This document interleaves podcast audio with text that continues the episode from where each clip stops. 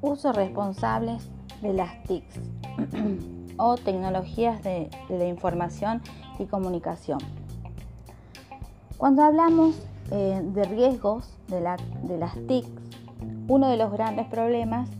con el que nos encontramos es la amplitud que puede tener la, prevalencia del riesgo, ya que jóvenes